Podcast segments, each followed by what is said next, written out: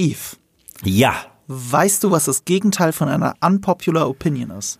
Eine popular opinion. Richtig. Oder einfach das, was du über Prometheus denkst. Weil wir haben, äh, lass mich raten, ähm, das ist der siebte Film, den wir unserer achteiligen Alien Rewatch-Reihe gucken. Und du hast, ich, ich behaupte, du hast fünf bis sechs Mal in diesen Rewatches behauptet, äh, dass du überraschenderweise Prometheus ganz gut findest und dass der zu Unrecht so schlecht gemacht wird. Und wir haben euch gefragt. Wir haben euch gefragt auf Spotify. Da gibt's ja ein Umfragetool. Und nach dem Rewatch von Alien 4, und Alien 4 ist ja schon der unpopular Alien-Film, sollte man meinen, habe ich euch gefragt, welcher der beste Alien-Film nach Teil 1 und Teil 2 ist. Weißt du, wer da gewonnen hat? Mit großem Abstand. Ist es Prometheus? Ah, Kannst du dir vorstellen, wie viel Prozent von fast 1000 Stimmen gesagt haben, ähm, dass Prometheus der beste Alien-Film nach Alien 1 und 2 ist? Was glaubst du? Ich habe dir das sogar im letzten Podcast schon verraten. Das hast du natürlich. Ich ich, ich, mein, mein Gehirn ist ein Sieb. Was glaubst du? Sag eine Zahl, ist ja nicht schlimm, wenn du 40 daneben liegst. Prozent? Es ist genau 40,9 Prozent. What? Da, du kannst dich einfach nur daran erinnern, was ich letztes Nein, Mal kann ich wirklich habe. nicht. Konnte ich wirklich nicht. Konnte ich Dein wirklich- Unterbewusstsein erinnert sich. Schätzungsfragen. Anscheinend kann ich doch bei CSB wieder. Dein Unterbewusstsein. Aber weißt du, was Teil, äh, was der, was der zweite Platz ist? Resurrection. Es ist Alien 3 mit Okay. 21,9 Prozent. Dann kommt Alien Resurrection mit 12,4 Prozent. Also da ist durchaus viel Abstand. Dann Und kommt dann AVP. kommt AVP mit 10,9 Prozent. Und niemand hat AVP 2 genommen, oder? AVP 2 29 Nasen oder 3,8 Prozent haben wirklich gesagt, nee, nee, nee, AVP 2 ist der beste. Die haben getrollt. Ich glaube, das sind Trolle. Äh, Alien Covenant ist aber auch bei 10%. Also es ist schon so, dass äh, Resurrection, Predator äh, 1 und, also Alien vs. Predator 1 und Alien Covenant ungefähr auf gleicher Höhe liegen. Aber eindeutig ist Prometheus bei euch da draußen und auch bei uns, glaube ich, einer der beliebtesten, äh, eine der beliebtesten Fortsetzungen. Und dann kommt schon Alien 3 und das hat mich schon gewundert, dass Alien 3 doch so hoch ist, weil der ja wirklich besonders schlecht gemacht wird, hatte ich immer das Gefühl. Aber der ist äh, der zweitbe äh, zweitbeliebteste Fortsetzung nach den anderen ersten, nach den ersten zwei Filmen. So. Könntest du die Reihe eigentlich mal ranken? Ähm, Also nur so im Kopf jetzt, ohne es groß zu begründen, weil absolut, Podcast. absolut. Aber, aber, aber das, ich dachte, das hat sich eh herauskristallisiert, aber ich sag's gerne nochmal. Ähm, äh, Alien 1, dann Alien 2. Ja, wir hatten ja in den anderen Folgen Mhm. schon ausgiebig darüber diskutiert, dass ich mir der Alien 1-Typ bin und du mir der Aliens-Typ. Mhm. Das ist eine Typfrage. Ähm, dann kommt bei mir tatsächlich äh, Alien Resurrection. Über drei. Über drei. Krass. Ja, locker. Ich, dachte, das hört man raus, dachte ich. Ja, ich weiß nicht, du hast für beide so eine extreme Faszination gehabt, dass ich mir da nicht sicher war. Ja, aber die Faszination beim dritten kommt ja eher daher, was für ein Fuck-up der Film eigentlich ist. Wirklich, wir haben es ja nicht umsonst so betitelt. Einer der größten Fuck-ups in der Vorproduktionsgeschichte, in der Filmgeschichte. Okay. Und ähm, das ist faszinierend und dass das Ergebnis trotzdem okay ist und schon zeigt, wohin Fincher geht. Ich finde den vierten Film aber tatsächlich einen guten Film. Das ist der Okay. Unterschied zum zu Alien 3. Und jetzt kommt das Interessante. Ich müsste jetzt schon ein bisschen hin und her karten, ob jetzt Alien 3 oder Prometheus mir besser gefällt. Und ich tendiere gerade zu Prometheus, wenn ich ehrlich bin. Also Alien, Aliens, Resurrection, Prometheus, Alien 3. Ja, dann ist klar, dann AVP und dann AVP 2. Ah, Covenant haben wir ausgelassen. Ja, aber Covenant finde ich besser als AVP 1 und 2. Okay. Okay. Es ist sogar so, Covenant hat ein paar richtig gute Szenen. Ja. Wir hatten das ja schon Ja. angedeutet, ne, Ich mit finde Michael Fassbender. Covenant, ich find Covenant ist kein schlechter Film, aber dazu kommen wir nächste Woche. Äh, Ich finde allein die Öffnungsszene, ne? Also dazu kommen wir nächste Woche. Das Es gibt zu viele Sachen, ja, will ich jetzt nicht. Ja, krass. Also mein, mein Ranking würde so ausschauen. Ich finde, es ist fair, dass wenn wir das jetzt schon mal raushauen, alles. Aliens, Mhm. Alien, Prometheus, Mhm. äh, Alien Covenant, Das ist interessant. Ja. Okay. Aha. ähm, AVP 1, Ja. Alien 3, Aha. Alien 4 Mhm. und dann ist klar AVP 2. Also das geht nicht schlimmer. Also das geht nicht. Das, das, ich glaube, da sind wir uns alle einig. Das geht einfach nicht schlimmer. Bis auf äh, 29 Menschen da draußen. Ja, aber, aber, aber ja, auch interessantes Ranking, oder? Ja, an für sich schon. Aber äh, das, das war ja der Grund, warum wir diese Rewatch-Reihe überhaupt gestartet haben, weil die Alien-Reihe unglaublich divers ist in der Qualität bei den Regisseuren. Der einzige, der überhaupt mehrere Filme in der Richtung gemacht hat, war ausgerechnet Ridley Scott, der nicht allzu viele Fortsetzungen in seiner Karriere gedreht hat. Ich muss gerade kurz drüber nachdenken, was für Fortsetzungen hat er überhaupt gemacht? Soll ich gucken? Ist mir fällt keiner ein. Also Blade Runner 2049 hat er halt produziert, was schon für ihn außergewöhnlich ist. Aber wie viel Fort also er macht jetzt Gladiator 2 gerade. Das macht er gerade und das ist eine der wenigen Fortsetzungen. Kennst du die originale Idee von Gladiator 2, die, die Gott sei Dank nicht genommen wurde? Äh, ging, ging, war das das, wo es ins Übernatürliche ging? Wo Ja, er ne? wiederbelebt wird, in die Zeit geschickt wird und gegen Nazis kämpft? Nee, das habe ich noch nie gehört und ich glaube nicht, dass das eine echte Idee ist. Das hat jemand gepitcht. Ja, also, aber wer ist jemand? Also nicht Ridley Scott. Nein, natürlich nicht, nicht Ridley Scott. Ja, eben. Ähm, Aber die Idee für. Gladiator ist schon, da ist ja schon wichtig. Ich war ja, ich war ja übrigens auf dem Hans Zimmer Konzert äh, zum Zeitpunkt der Aufnahme vor zwei Tagen und ich war schon mal auf einem Hans Zimmer Konzert in München. Das war 2016 und da hat er äh, auf der Bühne darüber geredet, wie Ridley Scott ihn abends angerufen hat und ihm das vorgeschlagen hat, dass sie äh, Gladiator machen. Ja. Und äh, dann haben sie die ganze Nacht durchtelefoniert und morgens kommt Hans Zimmers damalige Frau, kommt so die Treppe runter und so, was macht ihr da? Und er so, wir machen einen Sandalenfilm. Und sie so, oh boys. So, so, das ist für mich jetzt immer die, die in Stein gemeißelte Prämisse oder Hintergrundgeschichte von Gladiator, dass zwei Jungs gesagt haben, wir machen mal wieder einen Sandalenfilm. Sowas gab's schon lange nicht mehr. Ich habe gerade die Filmografie von ähm, äh, Ridley Scott offen. Ja? Er hat eine Fortsetzung gemacht, aber nicht zu einem seiner Filme. Und tatsächlich eine Fortsetzung ebenfalls eines Klassikers und eine Fortsetzung, die ich nicht leiden kann. Äh, ja, klar, Hannibal. Ja. Ja, aber ja, ich habe schon seine eigenen Filme gemeint, aber stimmt. Ja. Ja. Äh, Ich finde die Fortsetzung auch da nicht so schlecht, aber Schwein der Lämmer ist halt ein absolutes Meisterwerk und da kommt der Hannibal nicht ran. Ich mag auch Red Dragon. Red Dragon finde ich Den cool. mag ich auch. Aber, aber Hannibal ist so. Hannibal hat Momente, weißt du, weißt du, ich muss in einem Film immer anerkennen, wenn, wenn du mich, wenn du mich 30 Jahre später so aus dem Bett wachrüttelst und mich nach Szenen aus einem Film fragst, und ich kann dir sofort wie aus der Pistole geschossen ein paar sagen und auch sagen, warum ich sie so geil finde, dann ist der Film besser, als ich ihn eigentlich vielleicht werten würde. Weißt du, und Hannibal gehört dazu. Die hat ein paar echt gute Momente, aber ist auch eine Masterclass darin, dir zu zeigen, okay, das machst du so viel schlechter als Schweigender Lämmer. Das ist keine gute Idee. Wie zum Beispiel den Mord zeigen an der Kranken oder diese Krankenschwester, die angefallen hat, von der er nur redet im Schweigender Lämmer. Was das mit deinem Gehirn gemacht hat, dass du dir das vorgestellt hast, was er macht, wenn man ihm die Maske abnimmt. Und dann siehst du das aber so richtig lame als Überwachungsvideo in Hannibal. Und dann ist so, nein, das ist, ihr, ihr macht gerade den Mythos kaputt. Ich fand auch die Szene mit äh, Ray Liotta lahm. Also die, die war, die war ungewollt komisch. Er Ja, ist halt ungewollt. Ja, Ska hier, wo haben sie es noch? In, in Scream haben sie es dann verarscht? Scream 2, doch, doch, doch, doch. Scream Scary 2. Äh, Movie nicht Scary Movie Scary 2, Movie Entschuldigung, 2. nicht Scream 2. Äh, Scary Movie. die- Ja. Du weißt doch, für mich ist Scream und Scary Movie dasselbe. ja, ich weiß. Das war es für Sebastian auch sehr lange. ja. Ja, nee, nee, unfreiwillig komisch, das stimmt, aber es hat trotzdem so eine eigene Faszination, dass man es nicht ganz vergisst, weil wenn du da einen Anthony Hopkins drin hast, der das komplett ernst spielt, und, ja, ist auch ist ein Ja. eigenes Thema. Letzte Äh, Frage, bevor wir zu Prometheus springen, weil wir gerade drin sind und mich einfach juckt. Hast du die komplette, ich weiß, dass du schon mal reingeguckt hast, aber hast du die komplette Hannibal-Serie gesehen? Ähm, tatsächlich habe ich die dritte Staffel nie ganz zu Ende geschaut. Oh. Das ist aber nur, weil ich einfach rausgerutscht bin. Bin großer Fan der Serie. Ich finde es ganz fantastisch. Ich weiß, dass die dritte aber auch ein bisschen die kontroversere Staffel ist. Ist und toll. das ist ja auch die einzige, wo ich ja ausgestiegen bin. Also wo ich wirklich so ein bisschen draußen war. Und dabei war die Handlung aber so übergreifend, dass es mich so ein bisschen geärgert hat. Und dann bist du irgendwann an dem Punkt, wo du sagst, ja shit, ich muss nochmal von vorne gucken. Aber dafür habe ich jetzt gerade weder die Zeit oder die Lust oder noch was. Und dann bist du auf einmal raus bei einer Serie, was echt schade ist, weil die habe ich auch auf Blu-ray. Also Hannibal ist, die hebe ich ganz hoch, die Serie. Ja.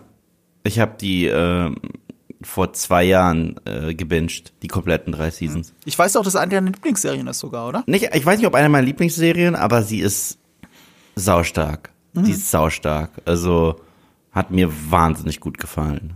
So, äh, und sie ist so eklig. Um da, um da die Brücke zu schlagen zu Prometheus, eine Parallele.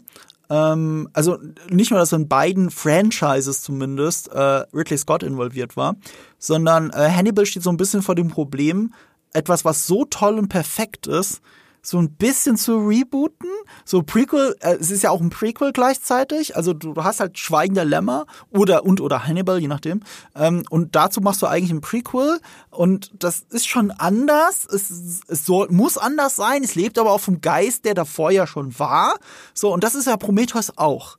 Ja. Also Prometheus hat lange Zeit, also das ist wichtig zu wissen, Ridley Scott, als er den gemacht hat, für ihn war das nicht ein Prequel, sondern hauptsächlich ein Originalfilm, ein Original Movie. Na, er hat ihn immer bezeichnet als Blood Relative. Das ist so Mhm. dieser, ähm, dieser Spagat, der ihm gelungen ist. Und ich finde, das ist der Film auch für mich. Also Ja. Prometheus ist für mich kein Alien-Prequel im klassischen Sinne. Ja. Mhm. Blood Relative trifft's besser. Ich würde den Film schon fast eher als Spin-off kategorisieren. Ja, das ist gut. Also das heißt, er hat eine eigene Mythologie, hat was, baut was ganz eigenes auf.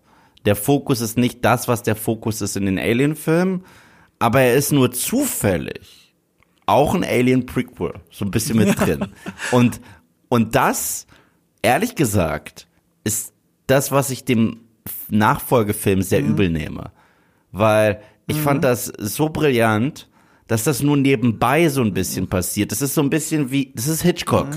Was ich damit meine ist, wenn du Hitchcocks Die Vögel guckst, ähm, hast du in der ersten Dreiviertelstunde eine richtige Story, die noch nichts mit den Vögeln zu tun hat. Du hast Charaktere mit Drama, mit Schicksalen, mit Konflikten und so weiter und so fort. Und im Hintergrund siehst du hier und da mal ein paar Vögel. Ja, Und dann werden es mehr. ja. Und dann werden es mehr. Na, Die gucken immer mehr. Genau. Und dann irgendwann übernehmen die den Film. Ja.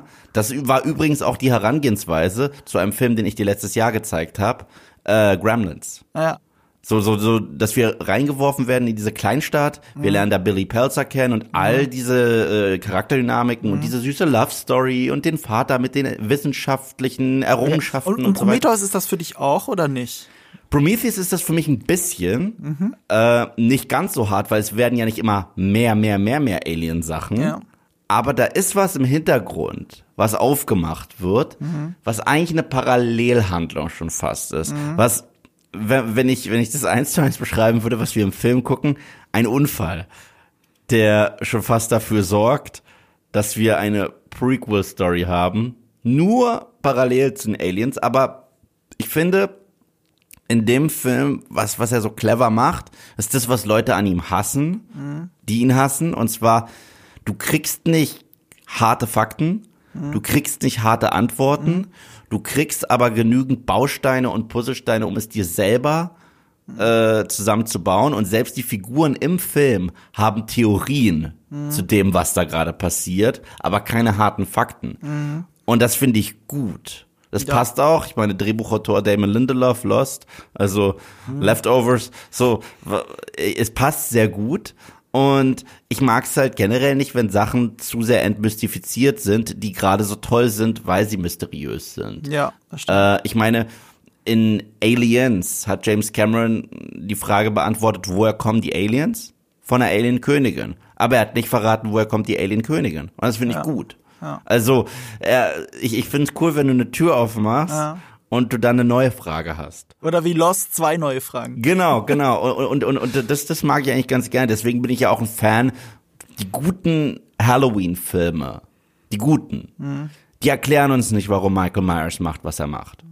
Er ist ein Mythos. Also, äh, es wird nicht gesagt, er ist übernatürlich, aber Leute glauben es und sagen, ich glaube, er ist das personifizierte Böse. Und das macht es so Und gruselig. in Schlechten ist er definitiv übernatürlich. Genau, oder wird dir wegpsychologisiert. Ja. Weißt du? Da wird dir dann alles gezeigt. Seine Backstory, seine Kindheit. Ich will das nicht sehen.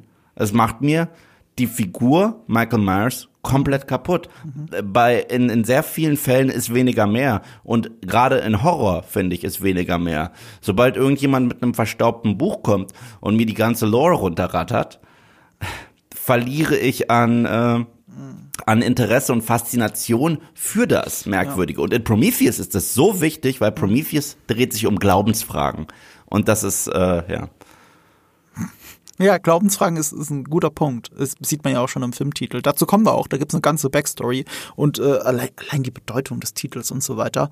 Ähm, ja, es ist auf jeden Fall ein faszinierender Film. Äh, er passt, er reiht sich insofern super in diese achteilige Rewatch-Reihe oder überhaupt in diese Franchise-Reihe ein, weil wir hatten ja schon etabliert, dass gerade bei den ersten vier Alien-Filmen, und man kann das auch behaupten von allen Spin-off-Filmen, die danach gekommen sind, jeder Film ist ein eigenes Genre. Ja. Immer noch. Ja. Ja. Ich glaube, am wenigsten Covenant sogar. Doch, da würde ich, da würde ich Am wenigsten ein eigenes. Genre. Okay. Ein Aber- aber- eigenes Genre? Da würde ich dir widersprechen, ja. Ja. Okay. Äh, also äh, das Coole ist zu Covenant, ohne Ja. zu viel zu wegzunehmen. Covenant ist für mich ein geistiger Blood Relative zu, zu Prometheus, äh, weil es eine ähnliche Thematik gibt, Mhm. und zwar Schöpfer, Schöpfung. ja. Aber für mich ist Covenant der erste Horrorfilm in der Reihe, der ein Horror-AI-Film ist. Und das macht das was, äh, das, das macht aus der Nummer was Okay, anderes. das ist deine, okay, das ist deine, äh, deine Unterscheidung, weil ich Ja, habe ja, gesagt, okay, der ist halt mehr Horrorfilm und damit ist er mehr wie der erste Alien. Nee, nee, nee, nee, nee, nee, nee, so. was, was ich meine ist, die, die, die, die Alien-Filme, Mhm. die sind zwar vom Genre alle unterschiedlich, aber es sind ja irgendwo Creature-Features trotzdem. Mhm.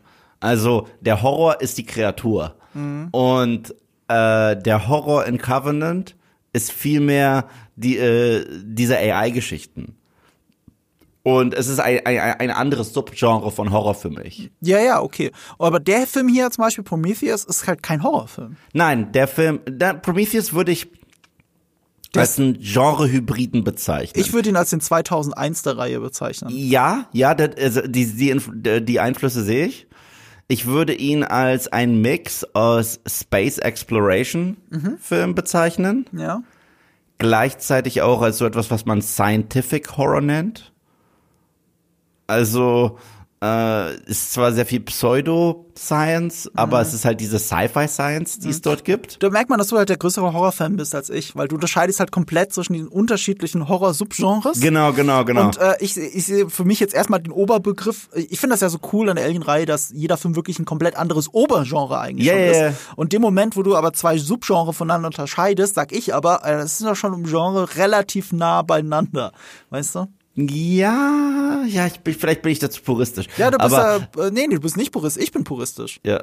Du bist zu genau. Ja, vielleicht bin ich dazu genau. Aber für mich, für mich ist, ähm, ist es eine, eine andere Art von äh, Horror, die, die, die da Ist es stattfindet. auch, ist es auch, ja. Was, was ich cool finde. Also, Ja.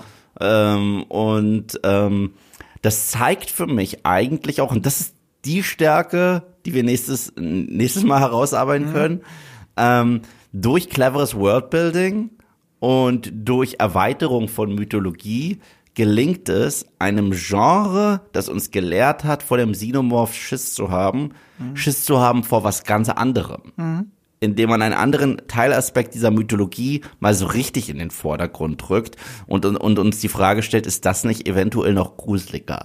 Und diese Idee finde ich faszinierend. Und das ist der Grund, warum ich so viel Respekt vor Covenant habe und weswegen er auch so relativ weit oben auf meiner Liste steht, obwohl es jetzt kein Superfilm ist. Es ist halt der Film, wo Ridley Scott, das, was du gerade mit Schöpf Schöpfer und Schöpfung gesagt hast, am ehesten noch wieder so ein bisschen zur Seite schiebt, weil bei Prometheus ist es das Thema und bei Covenant ist es so, okay, die Leute wollen mehr Alien, jetzt kriegen sie mehr Alien. so, weißt du, was ich. Das ja und nein, ja und ein nein, ja und nein. Weil es ist immer noch eine Schöpfer- und Schöpfungsgeschichte, nur der, die, der Engineer-Aspekt ist raus. Die, Mhm. die Schöpfer-Schöpfungsthematik beginnt mit der Eröffnungsszene zwischen David und äh, Wayland. Er, das ist die Mhm. Okay, okay, ich, ich sehe schon, wir machen gerade eine Analyse von Covenant. Das können wir ja auf nächste Woche schieben. Ja, das ist die Schöpfer-Schöpfungsbeziehung. Ja, ja, ja. Und die Aliens sind seine Schöpfung. Ja, das stimmt. Also, äh, es ist, es ist, deswegen, ja.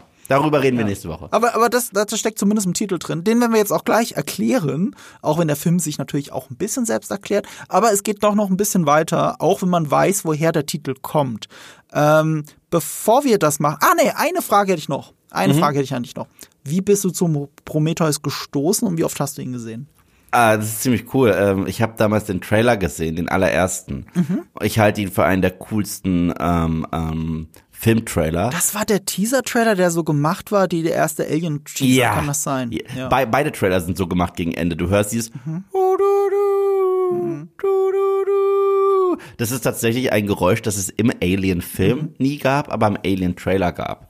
Und dann gab es immer so wilde Cuts und man hat mit äh, Blenden viel Mhm. gearbeitet, Dunkelblenden gearbeitet, sodass man gar nicht wirklich erkennt, was da passiert, weil im Alien-Trailer kennst du ja das Alien nicht. Mhm. Und hier erkennst du auch nicht viel. Das Einzige, was man erkannt hat, war dieser Space Jockey, den, äh, der eingeführt wurde in Alien, diese, diese, diese große Leiche. Und ich weiß noch, als ich den, den, den Trailer gesehen habe, dachte ich mir, boah, das sieht aus wie ein richtig cooler Sci-Fi-Film. Ja, aber ich habe diese Connection zu Alien überhaupt nicht gehabt. Und dann ging aber diese Musik los. Und ich bin, du kennst mich ja, ich bin so ein gigantischer Soundtrack-Mensch. Gigantischer Soundtrack-Mensch. Zum Beispiel Split. Als ich Split im Kino gesehen habe und der Film endet und auf einmal kommt dö, dö, dö, dö, ich so, oh mein Gott, das ist ein Unbreakable, oder? Äh, sehe ich gleich, sehe ich gleich Bruce Willis? Nur an der Musik habe ich es erkannt. Ich hatte Gänsehaut durch den ganzen Körper. Ja? Und so ähnlich war es da. Ich habe diese du, du, du gehört. Ich so, ist es, ist es das, was ich denke, was es ist? Weil es wäre krass faul, die gleiche Musik nochmal zu verwenden. Und dann ist der Schriftzug auch so aufgeploppt wie im ersten. Ja, und zwar Linie für Linie. Genau, Linie für Linie, so, so wie äh, im Film und im Trailer. Und ich so, ich glaube, das ist irgendwie Alien. Also, ich weiß nicht wie, aber es ist irgendwie Alien. Hat man davor schon gesehen, dann, dass es von von Ridley Scott ist oder erst am Ende? Nee, stand direkt am Anfang. Direkt am Ridley Anfang, Scott. Ja, ja. Ja. Und, und, und da addierst du halt eins plus eins und sagst, Ja. also irgendwie ist es Alien. Ja. Und ja, da habe ich mir einfach Tickets geholt, Opening Night rein, mit einem Kumpel. Und ich war total happy. Und es war auch einer dieser Filme, das habe ich sehr lange nicht mehr gemacht, wo ich danach dann online war, in Online-Boards und auf, in Foren und Analysen. Und ich mag es, wenn ich Filme sehe, wo ich danach mehr darüber lesen will und mich austauschen möchte. Was hat das gerade zu bedeuten, was wir gesehen haben? Weißt du? Und äh, ich finde, wir leben in einem Zeitalter, wo wir das krass selten haben. Weil selbst wenn wir, ich meine, die MCU-Filme und so weiter, das sind ja die größten und man fragt sich immer nur, okay, welcher Film wird als nächstes angeteasert? Oder welcher Charakter stirbt? Ich habe das immer noch viel bei historischen Filmen. Also historisch im Sinne von, ist es passiert. Ach so, ja, ja, ja. Aber, aber ich, ich, ich rede halt von Mystery-Filmen. Ich rede von Filmen, die, äh, die dir bewusst vage etwas erzählen. Du erlebst etwas, du hast einen Thrill-Ride, aber so hundertprozentig wissen, was du gerade erlebt hast, weißt du gar nicht. Und das mag ich total gerne. Deswegen war ich auch so ein Lost-Fan damals. Und äh, da will man sich dann austauschen. Wie siehst du das? Was glaubst du? War, waren das da die Korrelation und so weiter und so. Und diese Gespräche habe ich dann geführt mit ähm, Freunden und so weiter und so fort. Und ich glaube, ich war zweimal im Kino. Es ist tatsächlich die erste Blu-ray, die ich mir je gekauft habe Ah ja. mit äh, Extended Scenes und so weiter und Bonusmaterial, die dir noch ein paar extra mehr Häppchen gibt. Die übrigens die Kampagne für den Film ist geil. Ja. Es gibt ganze Darüber reden wir heute auch, ja. ja, ja. Also auch diese Werbeclips für Mhm. den David und so. Ähm, ja, das ist meine äh, äh, Erfahrung mit Prometheus. Und deine? Ähm, ähnlich interessant, äh, weil es war schon bekannt, dass Prometheus, also es war bekannt, Prometheus, Alien-Film und so weiter. Ähm, und äh, du kennst ja Sneak Peeks im Kino. Und Sneak Peeks im Kino, das ist ja, das ist ja der Gamble, den du machst. Ne? Du zahlst sehr wenig Geld für eine Eintrittskarte, gehst in den meisten Kinos ist es, glaube ich, Mittwochabends, gehst ins Kino, das ist auch so ein Tag, wo nicht so viele Leute im Kino sind, deswegen machen sie da diese Sneak Peeks. Du siehst irgendeinen Film Wochen oder Monate vorher. Wenn du Glück hast, ist es das fünfte Element, wenn du Pech hast, ist es äh, eine deutsche Charakterstudie über einen Maler, der unter der Brücke lebt. So, irgendwie sowas, ne? Und äh, es gab aber, ich war da relativ frisch in München, das stimmt auch nicht, ein paar Jahre schon, aber ich war trotz, es war gefühlt in Anfangsfa meiner Anfangsphase in München, äh, gab es schon das Gerücht oder die Empfehlung, geh in das Cinema an der Nymphenburger Straße Freitagabends. Die haben Freitag nachts eigentlich, haben sie da eine Sneak Peek, was ja eh sonst kein Kino macht. Ich weiß nicht, ob es immer noch so ist. Und wenn, dann war ich da schon lange nicht mehr. Aber da, dieses Kino zeigt nur OV-Filme. Also das heißt, der deutsche Maler unter der Brücke kommt schon mal nicht mehr vor. So, das ist ausgeschlossen. Justice für den Maler. Justice für den Maler. Oder für den Uwe. Und äh, du so. Und äh, also erstens das, das sind nur OV-Filme, das heißt, äh, es ist. Es, also ich sag nicht, dass OV automatisch besser ist, immer, immer, immer, aber das zeigt, äh, dass das dass, dass zumindest der ich sag mal, jetzt nicht der iranische Indie-Film kommt, sondern eher der Hollywood-Blockbuster einen Monat vorher. So, und das ist halt schon krass, wenn du das auch weißt, wenn du Freitagabends dort ins Kino gehst und äh, dieser Sneak Peek kommt aber auch was krasses. So, und wir waren im Kino. Und dann kommt schon der Vogel reingeflogen, der animierte. Scott Free Productions. Und dann geht schon das erste kleine Raunen durchs Kino. Und das Cinema ist auch so ein Kino, das gerne voll ist, weil die nur einen Saal haben. Es ist ein sehr bestimmtes Publikum, das eben genau solche Filme sehen will. Und das erste Raunen geht schon so durchs Kino. Was könnte das denn sein? Weil Scott Free, damals hat, glaube ich, Tony Scott noch gelebt. Das heißt, so viel Auswahl gab es da gar nicht an Filmen, die in den nächsten äh, Monaten kommen. Und dann kommt das erste Bild und du siehst Island und das alles und denkst so, oh, ist es das, was wir denken, was es ist? Und äh, als dann allen klar war, spätestens als diese Linien da reinkommen, um das Wort Prometheus zu bilden, ne, in der Alien-Art und Weise, gab es Szenenapplaus dafür. Das war die denkbar coolste Möglichkeit, diesen Film zu sehen. Und das war ein Monat vorher. Das war ein Monat vor Kinostart. Die meisten Presseverführungen werden wahrscheinlich noch gar nicht gewesen sein. Und dann siehst du in der englischen Originalversion einfach mal Prometheus oder Prometheus vorher. Da, wie geil war das denn? Das war ein richtig cooles Kinoerlebnis. Er kam auch da im Saal durchgängig, durchweg, war mein Eindruck, sehr gut an. Und äh, ich hatte ihn immer so ein bisschen im Herzen wart, wie toll ich den finde. Und ich habe den gestern erst für diesen Podcast zum zweiten Mal in meinem Leben komplett gesehen. Und jetzt, wo du ihn das zweite Mal gesehen hast, wie ist deine Haltung zum Film immer noch? Ich glaube, äh, besser als vorher sogar. Oh. Also äh, ich, ich struggle sehr mit mir, was für eine Wertung ich mir auf Letterbox gebe. Ich, ich schwanke zwischen dreieinhalb mit Herzchen und vier Sternen ohne Herz. Was halt eine sehr gute Wertung in meiner Welt ist. So. Äh, überraschend gut, glaube ich auch. Tatsächlich. Auch für mich überraschend. Äh, weil die Charaktere mir in den meisten Fällen eigentlich denkbar egal sind, was eine große Schwäche ist für diesen Film. Aber die Stimmung, die er kreiert, äh, man darf über die Plot-Convenience, da muss man wirklich augenrollend, muss man akzeptieren. Aber diese Implikationen, die philosophischen Implikationen, die Bilder, die Stimmung, wie viel echt an dem Film auch nochmal ist, das habe ich Vorfeld recherchiert. Ich finde, man sieht's auch, wenn man in den 4K nochmal schaut. Oh shit, ja wirklich, das sind alles viele echte Effekte. Das ist, äh, und gerade für 2012, der Film hätte gestern rausgekommen sein können und äh, der sieht aber nicht aus, als wäre er elf Jahre alt. Absolut nicht. Und ich meine, der, der kam auch im gleichen Jahr raus wie, wie Avengers. Und, Stimmt. Und, und wie nee, The Dark nee, Knight. Avengers, doch, doch, 2012, 2012. Ja, doch, richtig, richtig, richtig. Wie The Dark Knight Rises. Ja. Wie Skyfall.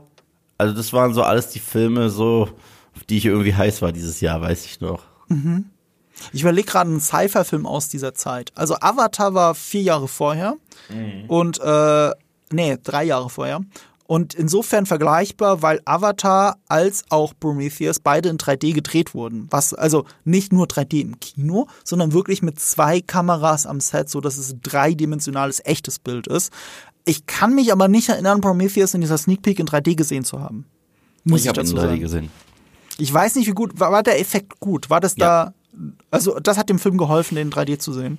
Ja, generell diese Aufnahmen von diesem Planeten, mhm. Die sind so stark. Aber die sind auch, also das ist einfach, äh, egal wie der Film mhm. jetzt qualitativ ist vom Drehbuch hin oder her, mhm. aber Ridley Scotts Film, Film Ridley Scott und Sci-Fi gehen so Hand in Hand mhm. und sind einfach atemberaubend. Weißt du da, wie viel das Sci-Fi-Film das war für Ridley Scott? Sein zweiter? Sein dritter. Sein dritter. Nur sein dritter. Ja, also stimmt. Blade, Blade Runner, und Alien. Äh, Alien und der. Und, und, und witzigerweise Prometheus ist ein Hybrid aus beiden. Ja, aber auch Alien Covenant, über den wir reden werden, ist ein atemberaubend schöner Film.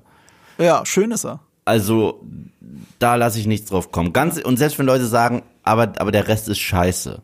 So, aber der ist atemberaubend schön teilweise. Mhm. Äh, und das Auge ist halt mit. Wir, wir hatten das Thema schon ein paar Mal, als wir über Ridley Scott geredet haben, auch als Sean hier war. Äh, der leider, leider heute aus gesundheitlichen Gründen nicht dabei sein konnte, aber ursprünglich dafür vorgesehen. Achso, wir, wir wollten es eigentlich sagen. Ja, jetzt haben wir es gesagt, jetzt haben wir es gesagt. Sean ist nicht da übrigens. Gut, dass wir es Also es ist nicht so, dass er hier sitzt und wartet, auch mal reden zu können. Gute Besserung, Sean. Gute Besserung. Äh, wenn er sich jetzt dafür bedankt bei uns, dann wissen wir, dass er einen Podcast gehört hat. Äh, äh, was wollte ich sagen? Ach ja, wir, wir waren da einer Meinung, als er hier war, dass Ridley Scott zwar nicht die fehlerfreiste Biografie hat, eigentlich ähnlich wie ein Hitchcock, aber seine Regie, seine Handschrift ist einfach so toll. Also für mich und für Sean ist das ja wirklich einer unserer Lieblingsregisseure. Nicht, weil alle Filme so geil sind, sondern genau wie bei Hitchcock, die Techniken, die er benutzt, äh, die Art, wie er Filme macht. Und wenn du seine besten Filme mal rausziehst aus dieser riesigen Filmografie, dann ist das einer unserer Lieblingsregisseure. Absolut, absolut. Ja. ja. Also ihr, ihr, werdet, ihr seht, das wird ein spannender Talk. Doch bevor wir zum Rest des Talks kommen, zu den Produktionsnotizen, zu den vielen Talking Points, die ich mal, mal wieder aufgeschrieben habe und zu den vielen Ausführungen, die Eve noch zu Halloween und Jason heute haben wird. Nee, nicht Jason. Hä? Nicht Jason. Heute nicht Jason. Das willst du jetzt an der Stelle versprechen, weil das kannst du nicht vor irgendeinem Podcast versprechen, dass Jason nicht zum Thema wird. Jason hat's, hat's in AVP geschafft, weil Freddy vs. Jason, Alien vs. Predator macht Sinn. Ich, ich so. hätte es ja doch zugetraut, dass wenn es darum geht, dass der Engineer den hinterher rennt, dass das irgendwie was von Jason hat. Nee. Nee, aber ja, das ist eine große Axt, ne?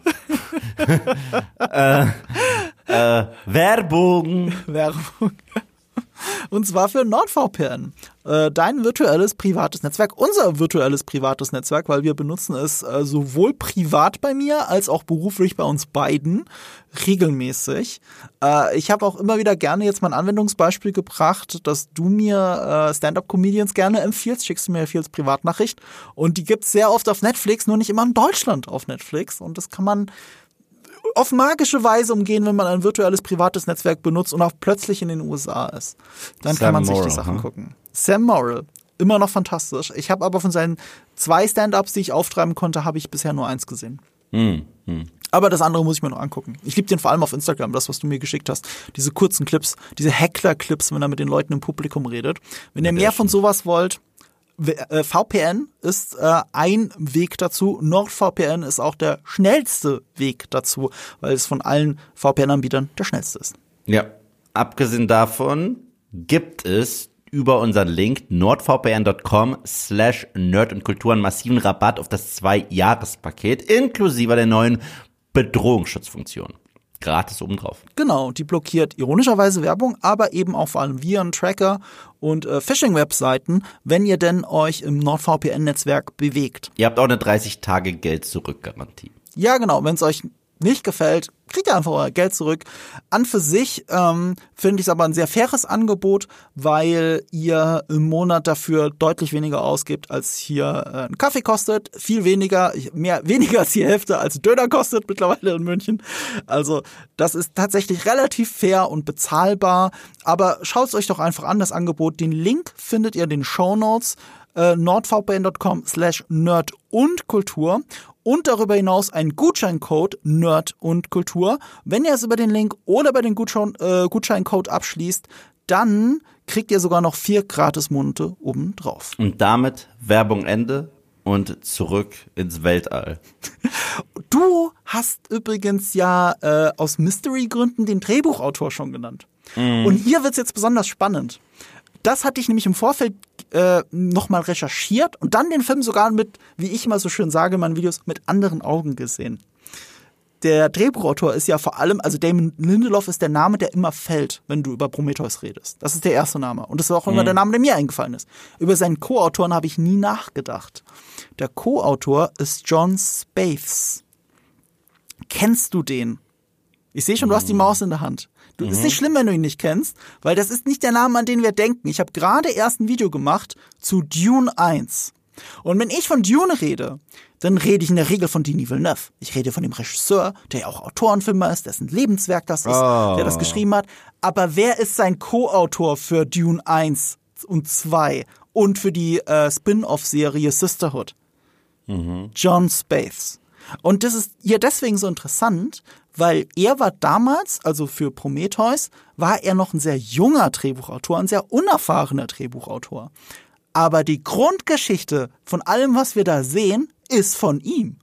Krass. Das war sein Drehbuch eigentlich und man hat Damon Lindelof nur dazu geholt, um das Drehbuch zu bearbeiten und etwas mehr in Richtung Alien zu drücken, weil das war noch mehr, als Ridley Scott daran interessiert war, schon von Anfang an, war das noch mehr ein reiner Original-Film. Also der hieß dann, als es schon in Richtung Alien ging, gab es den Working Title, ähm, das muss ich mal kurz gucken, Paradise war einer der Working Titles. Nee, Paradise war nicht der für Covenant? Pass auf, das war Paradise, nur Paradise war der Working Title für diesen Lost. Film. Äh, wegen Paradise Lost, aber Paradise war der Titel.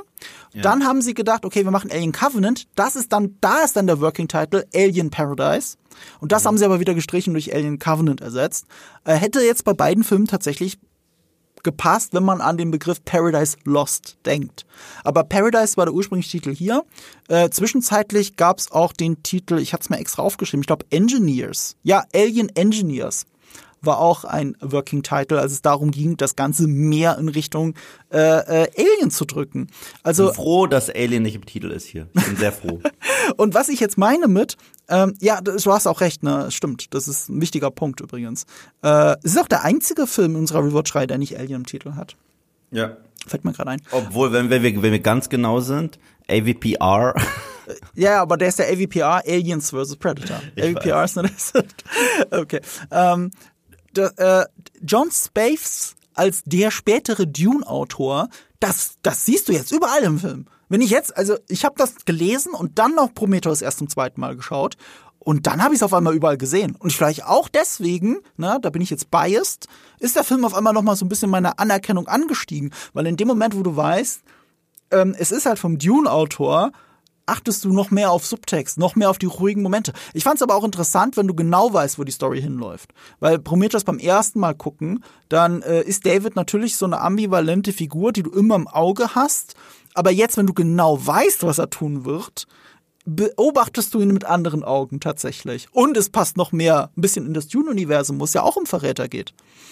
Also es ist tatsächlich, mir hat der Film jetzt beim zweiten Mal besser gefallen als beim ersten Mal, weil ich jetzt weniger einen Alien-Film erwartet habe, sondern mehr auf diese Schöpfer-Schöpfungsgeschichte, über Schicksalhaftigkeit, über Mythologie nachgedacht habe, die ruhigen Momente mehr genossen habe. Ich habe sogar hier und da den Eindruck gehabt, äh, Ridley Scott hat mir das zu schnell geschnitten. Ich glaube, er hätte hier ein bisschen Tempo rausnehmen können hier und da. Er hätte viele Leute zu Tode gelangweilt, wie ja auch bei Dune bei vielen Leuten das so ist. Aber ich glaube, das hätte dem Film gut getan tatsächlich. Es hätte ihn noch besser gemacht. Du hast auch die Deleted Scenes gesehen. Es gab ja viel, was sie rausgeschnitten haben. Ja, ja, es gab tatsächlich sogar noch eine Szene, wo ähm, David nochmal gefragt wird, nachdem der Kopf ab ist, äh, wo, wo die herkommen, was er gesagt hat.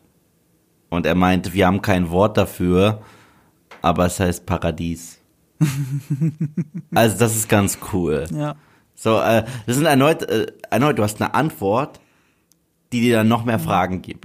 Und auch dieser Glaubenskonflikt, äh, der hier eine große Rolle spielt, das ist etwas, was sich komplett durch äh, Damon Lindelofs äh, Filmografie durchzieht. Das stimmt, Also seinen Werken. stimmt. Also ich meine, bei Lost ist der internste Konflikt äh, Man of Science, Mhm. Man of Faith. Das ist Jack Shepard und das ist John Locke.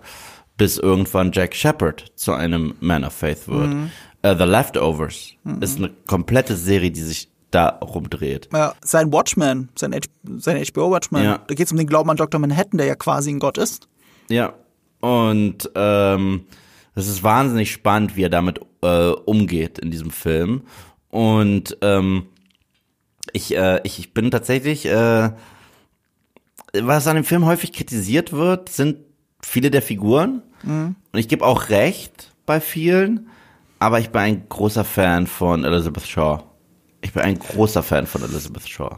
Interessant, dass du das sagst. Ich habe eine andere Figur, auf die ich jetzt, die ich, die, die ich jetzt beim zweiten Mal gucken auch nochmal anders beobachtet habe.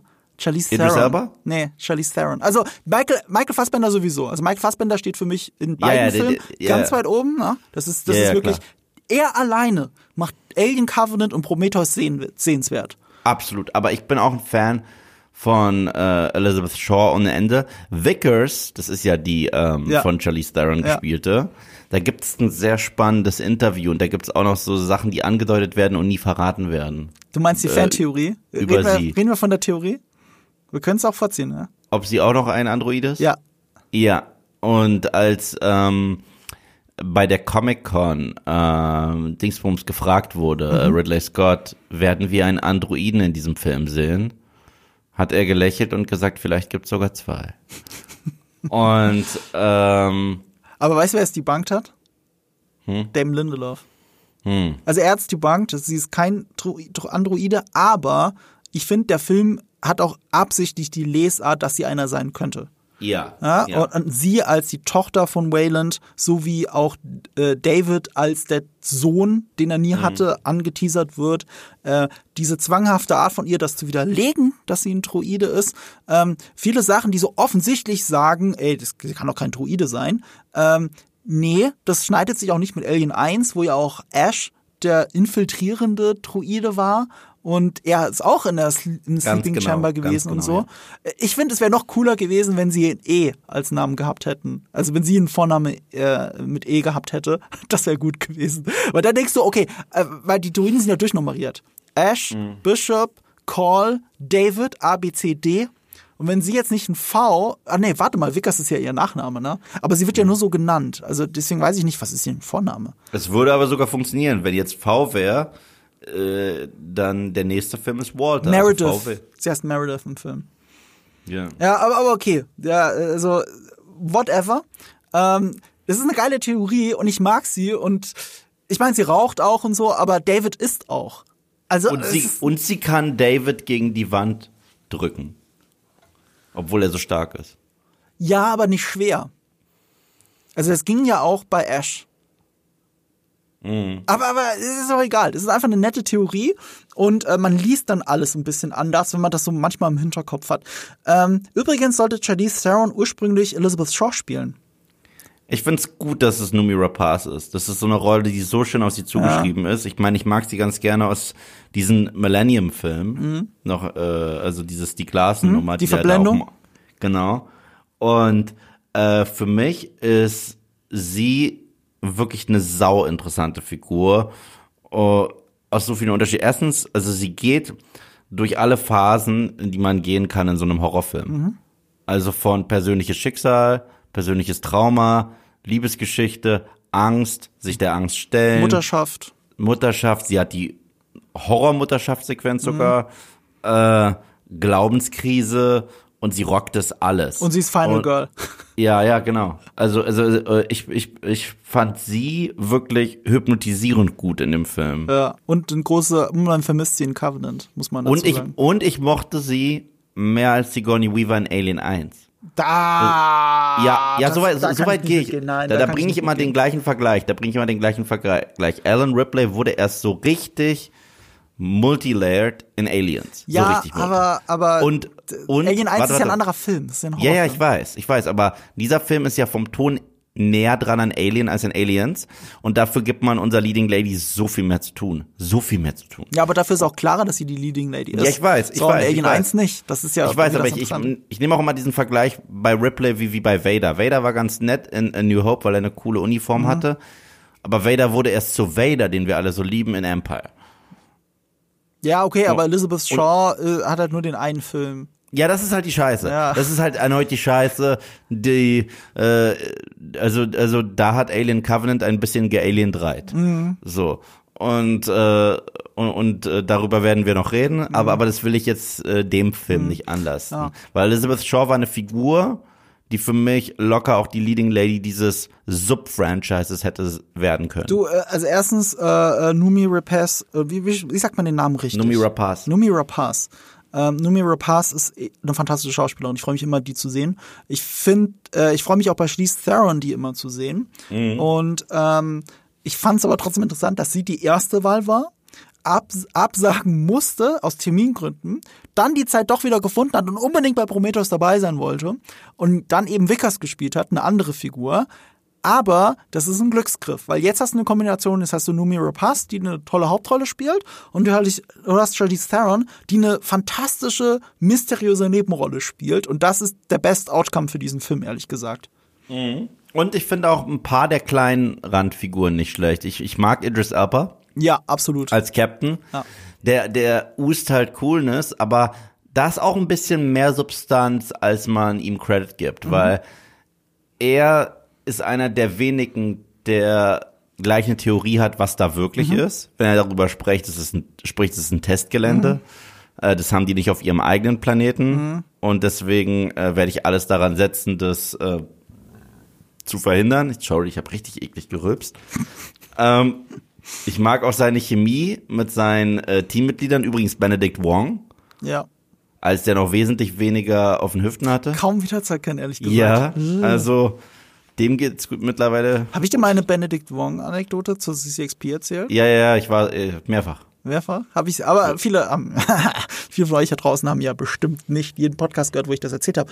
Kurzfassung ist, ich hatte mit Benedict Wong ein langes Interview und es ist auch einer mit Abstand, einer der nettesten Kerle, die ich je interviewt habe. Gott hat das Spaß gemacht und es war auch so cool und er war so nett und am nächsten Tag hat er, an uns der Kantine hat er mir gegrüßt, weil er wollte, äh, er hat sich auch an das Interview erinnert, das war sehr schön. Aber mein Ge Geschenk an ihn war, er hat diesen Film mitgemacht, weil Ridley Scott einer seiner Lieblingsregisseure ist und Blade Runner sein absoluter Lieblingsfilm. Und dann habe ich ihm gesagt, und das wusste er nicht, dass das Alien-Franchise, und das habe ich ja hier jetzt schon ein paar Mal thematisiert, das werde ich jetzt nicht wiederholen, aber das Alien-Franchise ist streng genommen in derselben Welt wie Blade Runner. Ja. Und das hatte er noch nicht gehört. Das heißt, dass er die Tatsache, dass er Prometheus mitgespielt hat, hat dafür gesorgt, dass er im selben Universum in einem Film ist wie sein eigener Lieblingsfilm. Ja. Und das war ich, dieses, dieses Glänzen in seinen Augen, dieses Leuchten zu sehen. Das war sehr schön. Das habe ich ihm gerne geschenkt. No, du bist ein Giver. Ich bin ein Giver, was das angeht. Aber er hat dafür mit Ridley Scott gearbeitet. Ich habe Hugh Jackman einen Real-Life-Superhero genannt. Oh. Ja. Auch wegen seiner Charity-Work und so. Und da ist er dir auf dem Nee, Flur nee, hinterhergerannt, gell? nee, weil es ein Gerücht gab, dass er am Set von Greatest Showman äh, Zac Efron aus dem brennenden Gebäude äh, gezogen hat. Hat er das wirklich gemacht? Nee, das stimmt nicht. Das hat er dann debunked und gesagt, nee, nee, so heldenhaft bin ich nicht. als, äh, als die Feuerwehr da war, war ich schon längst weg. So. Und ich so, oh, okay, naja, fuck it. Hat sich bestimmt trotzdem gefreut. Aber so, so funktioniert das mit Klatschpresse. Da wird schnell was aufgebaut und äh, ja. Was mich dran erinnert, dass wir irgendwann mal unser Promi-Special machen. Aber irgendwann. Das ist ein Problem von Future Mark und Future Eve. Ähm, du warst gerade bei den Rollen. Ich habe dich Ja. unterbrochen. Ja, also ähm, Idris Elba, wie gesagt, finde ich sehr cool. Die einzigen beiden, die ich halt wirklich scheiße Lass mich finde. raten, lass mich raten, lass mich raten. Ähm, Guy Pierce? Nee, Nee, Guy was? finde ich nicht mal, Echt nicht? finde ich immer scheiße. Ich finde es sogar cool, dass der es schon so drüber ist und auch so drüber aussieht mit Ja. diesem alte Mann-Make-up, Ja. weil ich glaube, dass das beabsichtigt ist. Also der sieht halt unnatürlich aus, weil er auch ein unnatürlich langes Leben schon hat und deswegen finde ich das irgendwie okay, so habe ich mir das immer gerechtfertigt in meinem Mhm. Ich kann Schädel. dir aber sagen, wie es wirklich dazu gekommen ist. Ursprünglich dafür vorgesehen war jemand, also der eine war auf jeden Fall Max von Südow, ja. was super gepasst hätte. Ja, voll. Ähm, anderen habe ich schon wieder vergessen. Bei Ridley Scott wahrscheinlich Christopher Plummer oder Kevin Spacey, wer weiß. Ist ja das Gleiche. Ja, eben, das ist der Gag gerade nicht gebracht Ist ja das Gleiche. Ähm, aber Ich fand übrigens äh, Christopher Plummer richtig gut in American Der ist Beauty. fantastisch und ehrlich gesagt, es gibt ja diesen Trailer, wo man Kevin Spacey auch gealtert ja schon leicht sieht. In, äh, wie heißt der Film nochmal? All Alles the Money in the World. Ja. von Ridley Scott. Kevin Spacey wäre ein Mistcast gewesen. Ja, Christopher aber Plummer ist deswegen, viel besser. Christopher, Christopher Plummer war auch super in The Usual Suspect. Ja, das ist ja, okay, das ist jetzt dein Gag wieder. Ja, ich habe auch davor schon den Gag gebracht mit American Beauty. Ja, ich weiß, einfach aber ignoriert. ja, ich weiß, ich habe ihn ignoriert. Ich sag dir aber auch, manchmal höre ich ja die Gags nicht, die du machst, weil du sie machst, während ich rede. Und ich höre mich selbst durch die Kopfhörer ja auch laut. Nur, dass ihr was da draußen wisst, warum ich manchmal nicht auf Gags, die echt teilweise richtig gut sind von Eve, die ich aber erst in der Post-Production höre. Weil während Aber- ich rede, höre ich dich schlechter. Aber in House of Cards war Christopher Plummer auch gut. So, So, gut, dass wir das jetzt nochmal geklärt Aber House of Cards hast du doch gar nicht gesehen, oder? ich habe nur den Anfang gesehen. mit Christopher Plummer. Ja, solltest du mal nachholen, ist echt super. Bis zur zweiten Staffel, Ende zweite Staffel. So, ähm, da, äh, was wollte ich sagen? Ähm, ja, also Christopher Plummer war ursprünglich Peter Wayland. Ähm, sie haben das aber geändert, weil sie ja Sachen von Peter Wayland drin haben wollten, in denen er noch jung ist. Und das siehst du nicht nur im Promomaterial, das du ja schon gelobt hast, da ist es nämlich viel, da haben sie das wirklich ausgespielt. Also deswegen, okay, gut, dass Guy Pierce das gemacht hat, für das Promomaterial, als quasi Mark Zuckerberg, Steve Jobs Verschnitt. Aber für den eigentlichen Film finde ich es sehr uncanny. In den Nahaufnahmen geht's.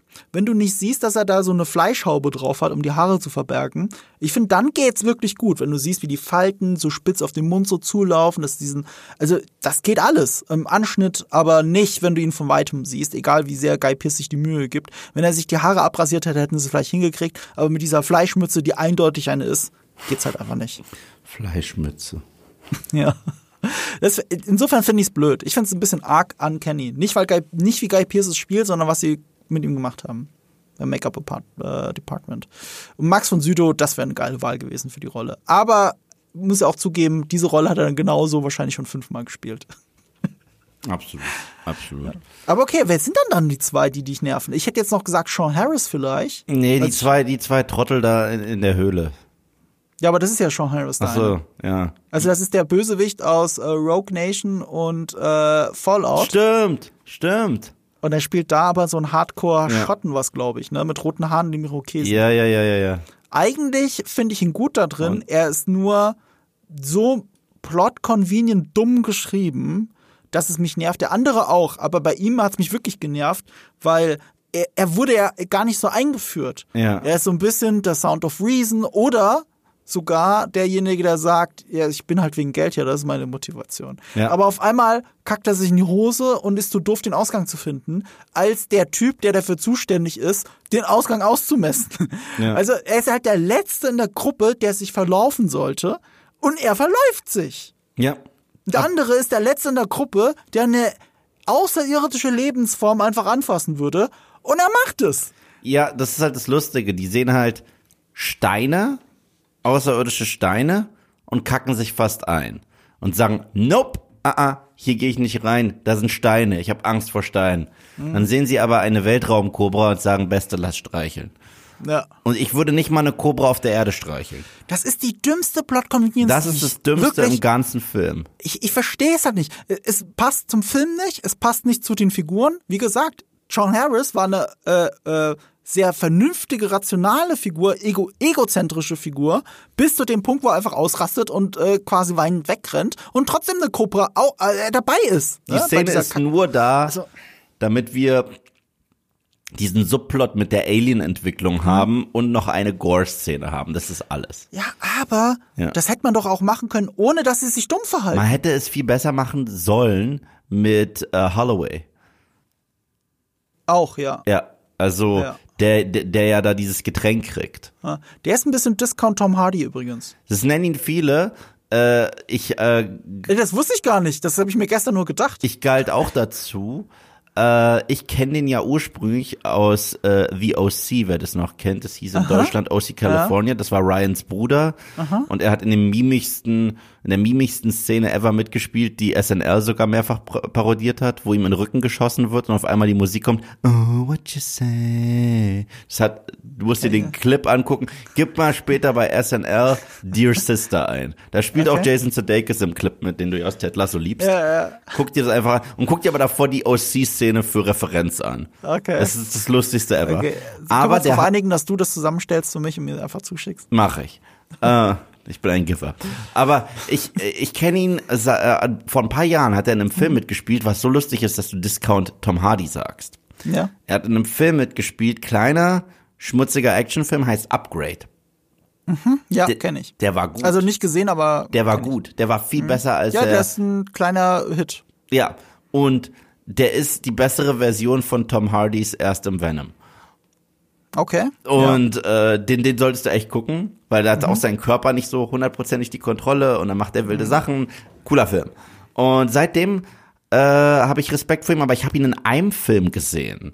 Das ist ein Indie-Film, der richtig stark war und der heißt, ich glaube, The Gift.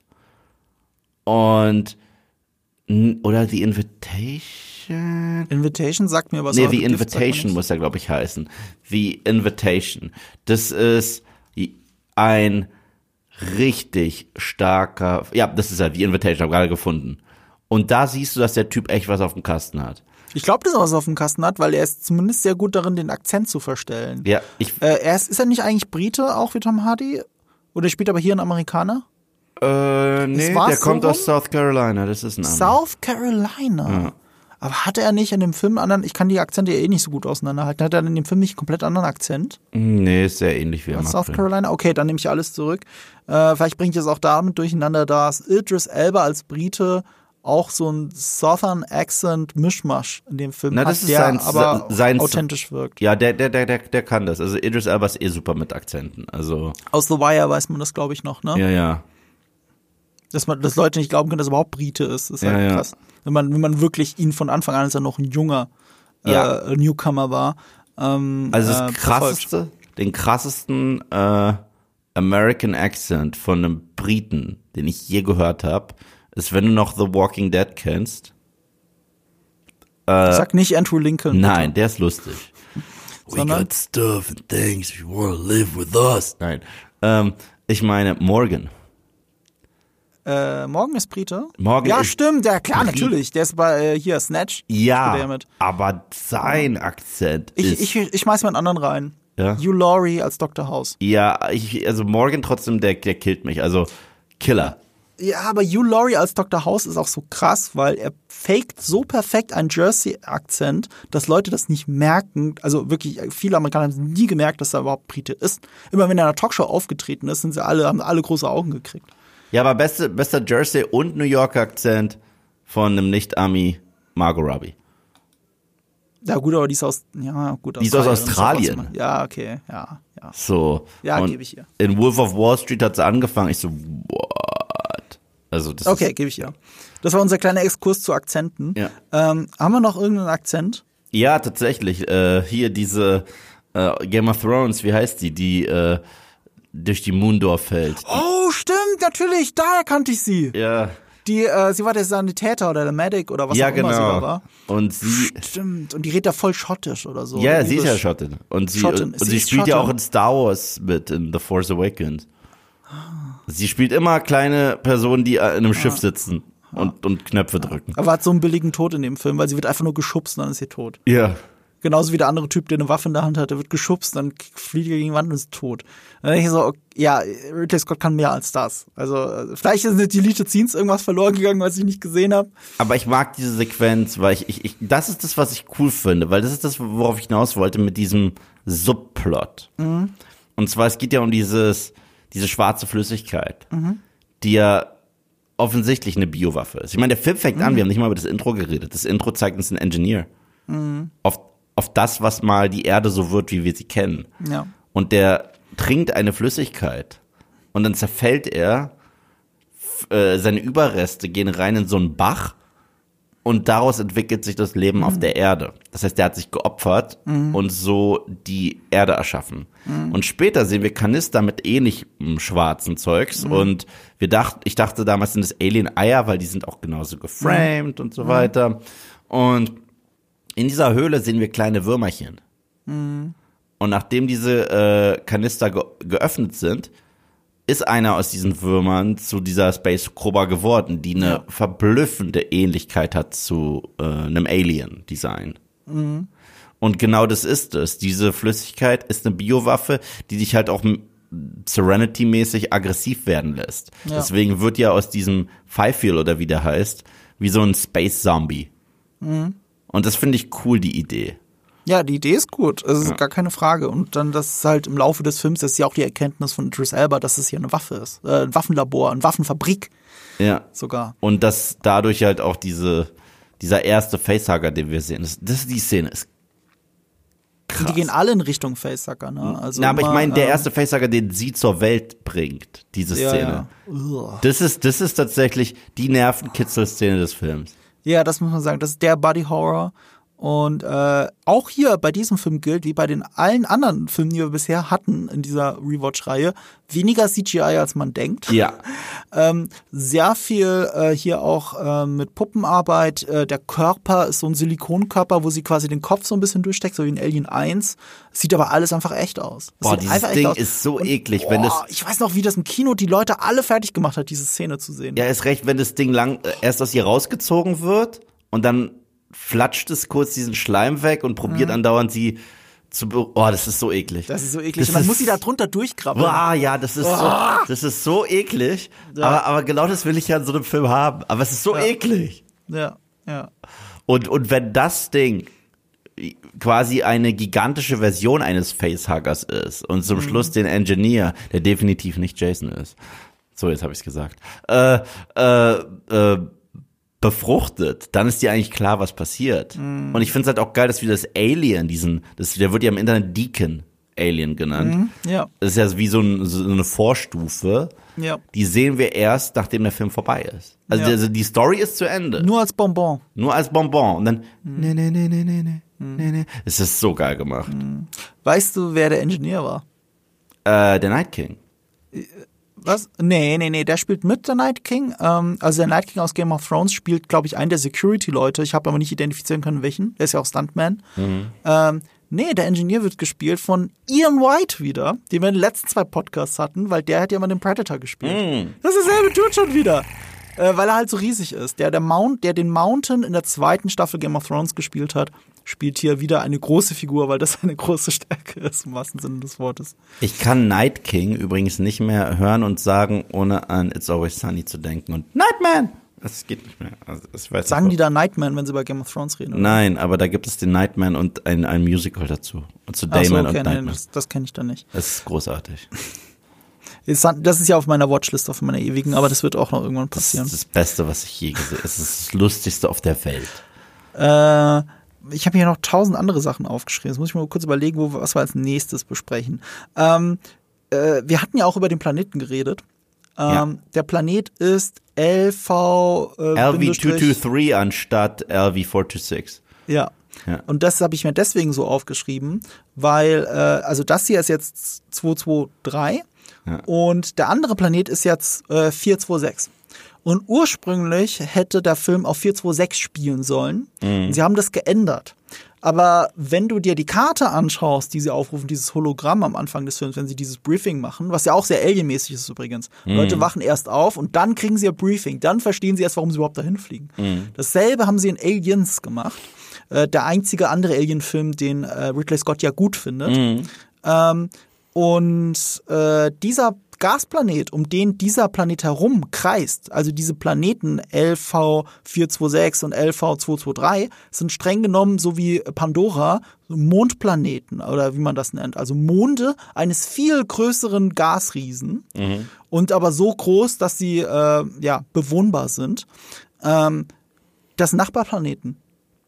Ja. Also Alien 1 spielt nur 29 Jahre nach Prometheus einen Planet weiter. Also die sind super nah beieinander.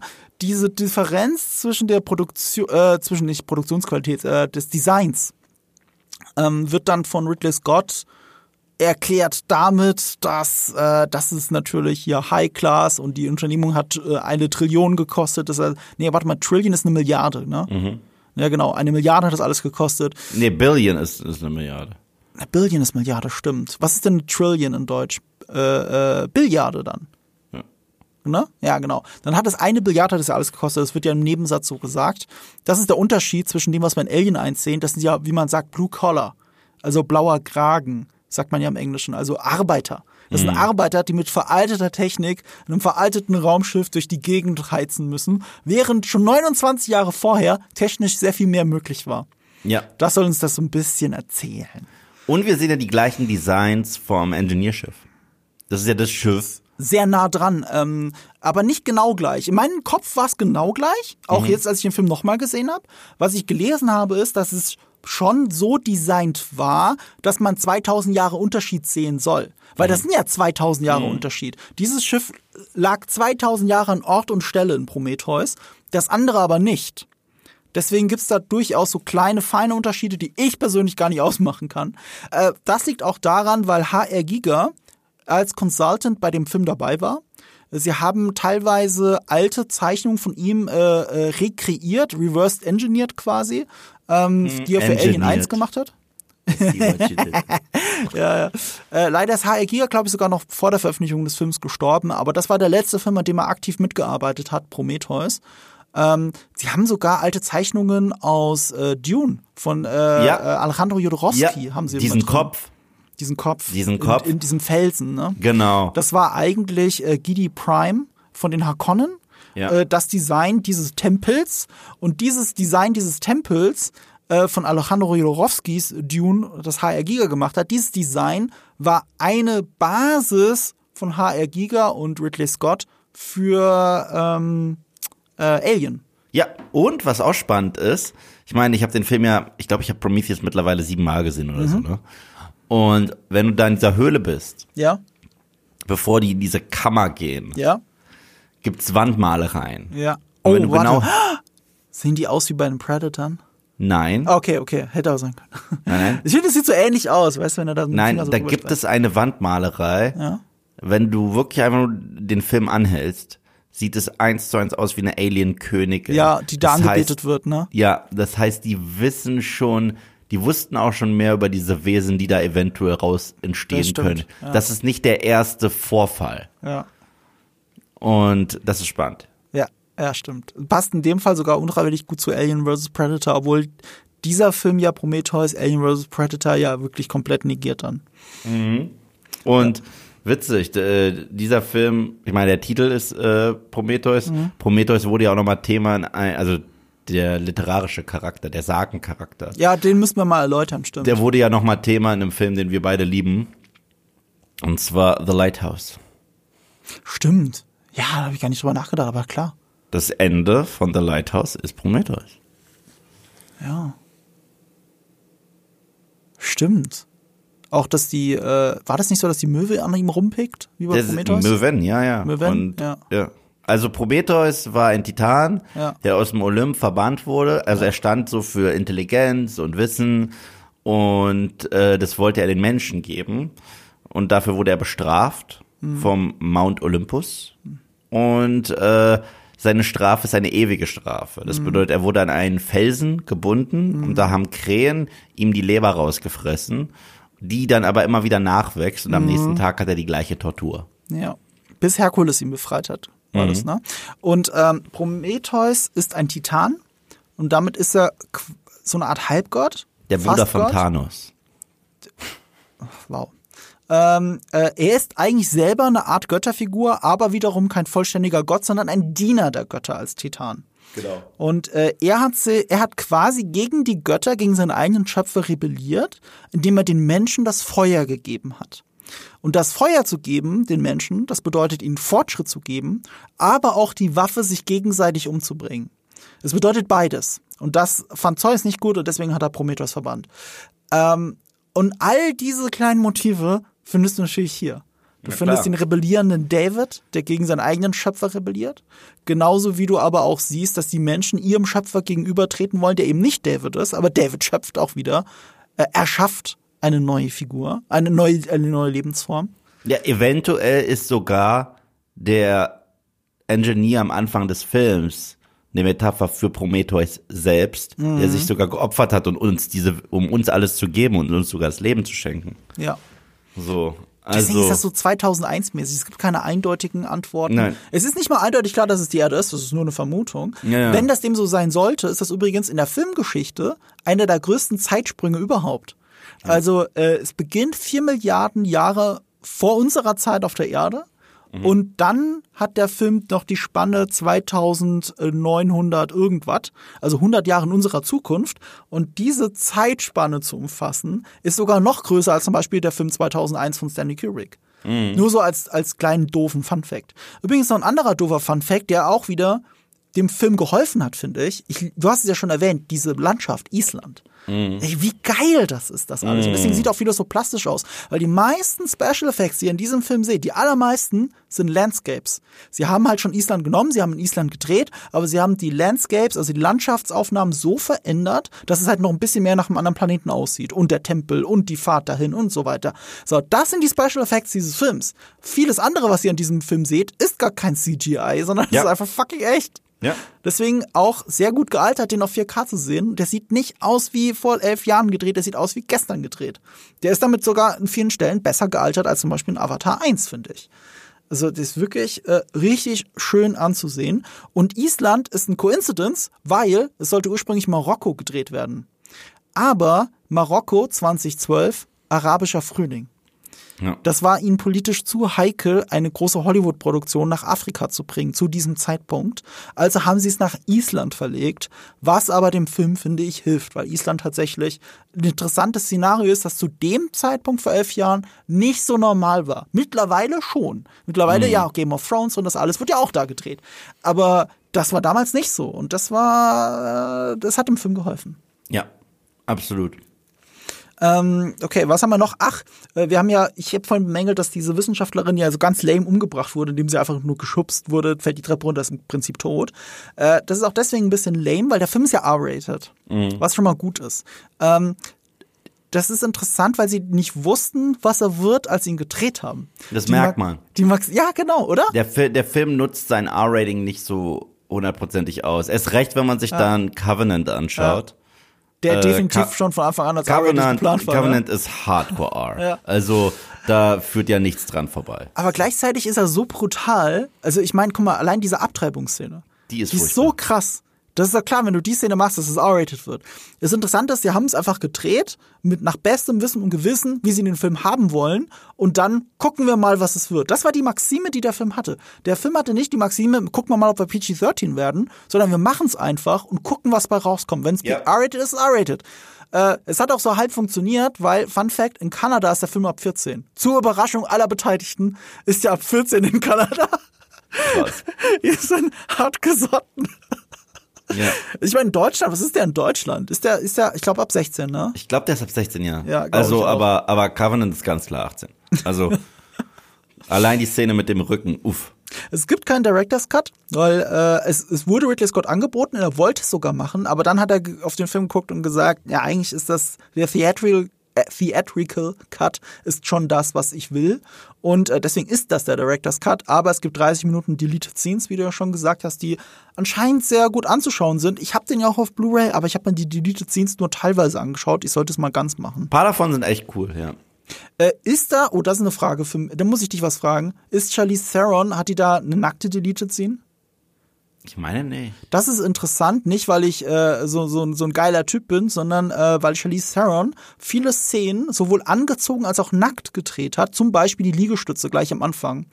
Und das finde ich deswegen so cool, weil sie haben beides gedreht nach dem Motto, was zu dieser Figur besser passt. Sie hätten sowohl nackt als auch angezogen lassen können, weil das nackt, jetzt wo ich den Film dann gesehen habe nochmal, habe ich gedacht, stimmt, es hätte echt zu der Figur gepasst, dass sie sich nichts scheißt.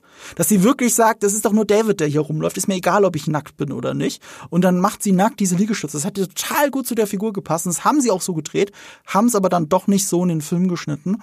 Und Charlize Theron hat auch erzählt, die ist ja auch Südafrikanerin, die ist da anders aufgewachsen als jetzt eine Amerikanerin. Sie hat da überhaupt, sie hat mehrmals schon in Interviews gesagt, sie hat überhaupt keine Probleme damit, Szenen nackt zu drehen, wenn es der Szene hilft. Es ist nur wichtig, dass du dich als Schauspielerin wohlfühlst. Das ist ähnlich wie bei Eva Green, die auch sagt, wenn es die Rolle erfordert, ist es kein Problem, wenn es dem Film hilft. Und äh, bei Prometheus äh, hatte ich schon das hier und da das Gefühl, ja, das hätte gepasst. Das hätte einfach gut gepasst. Wollte ich nur erwähnt haben. Ähm, sie benutzt auch den Flammenwerfer, als sie äh, Holloway abfackelt. Und äh, da hatte angeblich aber Charlize Theron Bedenken, den zu benutzen. Sie musste auf einen Stuntman mit einem echten Flammenwerfer schießen. Und angeblich ist der Take, den du siehst, der Close-Up von ihr mit diesem erschreckten Gesicht, ist nicht gespielt, sondern es ist einfach Charlize Theron, die nicht fassen kann, dass sie gerade einen Menschen mit einem Flammenwerfer abfackelt. Äh, fand ich sehr interessant, weil da, wenn ihr mal drauf achtet, ich habe ja dann drauf geachtet, ähm, ist sie ein bisschen aus der Rolle. Weil Vickers bis dahin immer eiskalt ist. Bis auf den einen Moment, wo sie Holloway äh, verbrennt. Was wieder dafür sprechen würde, dass sie kein Druide ist. So wie es der Ja. Film geschnitten hat am Ende. Ja. Ähm, auch ein schönes, wir haben ja, da- das sind halt Ridley Scott Sachen und das sind auch ein bisschen Dune Sachen. Du hast halt sehr viel metaphorische Themen. Und eines dieser Themen ist Lawrence of Arabia, äh, Lawrence von Arabien. Der große Film, der auch Star Wars maßgeblich beeinflusst hat, der am Anfang gefeatured wird. David schaut einen Kinofilm. Warum schaut er einen Kinofilm? So, ähm, du siehst ihm ja auch an, wenn du ja mal wirklich auf diese Szenen achtest, er versucht sich äußerlich zu geben, wie Peter O'Toole in diesem Film, die Ja, Haare. er färbt sich auch die Haare so. Ja, er färbt sich die Haare, er stylt sie sich so. Er, er versucht, er, er, er redet die Dialoge nach. Du- Das ist so faszinierend in diesem Film. Er, er versucht, was anderes zu sein als einfach nur ein Druide. Und das wird von Anfang an so etabliert. Und Lawrence of Arabia ist eines seiner Leitmotive. Es hätte natürlich noch besser gepasst in dem Film, wenn es wirklich Marokko gewesen wäre, was wiederum zu John Spaeth passt, der später Dune gemacht hat. Der wollte einen Sci-Fi-Film in der Wüste erzählen. Das war schon immer sein Ziel. Und sie konnten halt nur nicht dort drehen. Aber Trotzdem ist Lawrence of Arabia eines der Hauptthemen in diesem Film geblieben. Es wird zitiert, äh, der Film wird am Anfang gezeigt. Diese Stelle, in der er mit den Fingern hier eben die Flammen äh, äh, erstickt und dann auch noch metaphorisch als Foreshadowing auf den Film ja sagt, man muss es einfach machen und die Kunst ist so zu tun, als würde es nicht wehtun. Ähm, in dem äh, Marketingmaterial, das du erwähnt hast, äh, äh, zitiert Peter Wayland auch selber Lawrence of Arabia, was wieder zeigt, warum David so sehr ein Sohn von ihm ist. Ja. Und gleichzeitig äh, siehst du halt auch äh, einen der besten Dialoge ist der, wo sich David einen äh, Helm aufsetzt Ja. und Holloway ihn fragt, Ja. du atmest doch gar keine Luft und so weiter. Ja. Nein, und dann, ja, ich mache das, damit ihr euch wohler fühlt. Ja. Und das sagt er halt auch so in so einem verachtenden Ton. Ja. Und der denkt sich, okay, du bist jetzt das zweite Mal schon scheiße zu mir gewesen. Wenn ich eine Chance gebe, äh, kriege, dann gebe ich dir ein Getränk mit Kacke drin, das dich fertig macht. Und diese, So. ja, stimmt, ne? Du hast das Gefühl, er will Rache an ihn nehmen. Also, äh, also er hätte so oder so jemanden dafür benutzt. Aber er weil hat seine Neugier, ausgewählt. ja, weil seine Neugier, die ist ja, die ist ja das Menschliche. Und Ja. Neugier ist ja auch ein Thema, so ein bisschen Mhm. Adam und Eva und den Apfel der Erkenntnis essen, ist alles mit drin, so. Aber, dass er sich Holloway speziell rausnimmt, weil der Punkt, wo Holloway ihn endgültig fertig macht, ist, äh, wo er so fertig ist und betrunken ist und, äh, und er, ja, ich wollte herausfinden, wer sie waren, warum sie uns gemacht haben und dann, warum habt ihr uns gemacht? So, wir haben euch gemacht, weil wir es können. Man, kannst dir vorstellen, wie enttäuschend es sich anfühlen würde, das Gleiche von deinen Schöpfern zu hören? Und dann sagt er, naja, Gott sei Dank kann ich deine Gefühle ja nicht verletzen, oder? Und dann, ja, stimmt. Lass Dann verletzt er ihn. Ja, und dann so, stimmt. Lass uns drauf anstoßen. Das ist der Moment tatsächlich, du hast absolut recht. Vor allem, er hat das Getränk wirklich erst nach diesem Dialog vergiftet. Du siehst ja, das ist auch das Geile, wenn du den Film zum zweiten Mal siehst, du siehst, wie er den Finger die ganze Zeit abspreizt in dieser Szene. Ja, ja, ja. Ja und, und, und, und, und du siehst auch, nachdem Holloway zu ihm sagt, Gott sei Dank kann ich ja deine Gefühle nicht verletzen, macht er, hm. Halt, äh, was im Grunde genommen ist, du hast gerade meine Gefühle verletzt, Ja. du Stück Dreck. Ja. Hier, trink die Räude. So. Und ja, super. Super. Und äh, das zeigt auch, wie vielschichtig dieser Film ist. Dieser Dialog mit dem Helm, was du gesagt hast, der ist ja auch mehr, der ist mehrdeutig. Er sagt zwar, damit ihr nicht so viel Angst habt, aber er impliziert auch, vielleicht damit er sich mehr wie ein Mensch fühlt. Ja, ja, beides, beides. Oh, Aber dann gibt er auch das falsche Verständnis wieder später, wenn er zu Shaw sagt, will nicht jeder seine eigenen Eltern umbringen? Womit, wo, womit ganz schnell charakterisiert wird, wie er eigentlich zu Wayland steht. Ja. Denn Wayland sind die letzten Ketten, die er hat.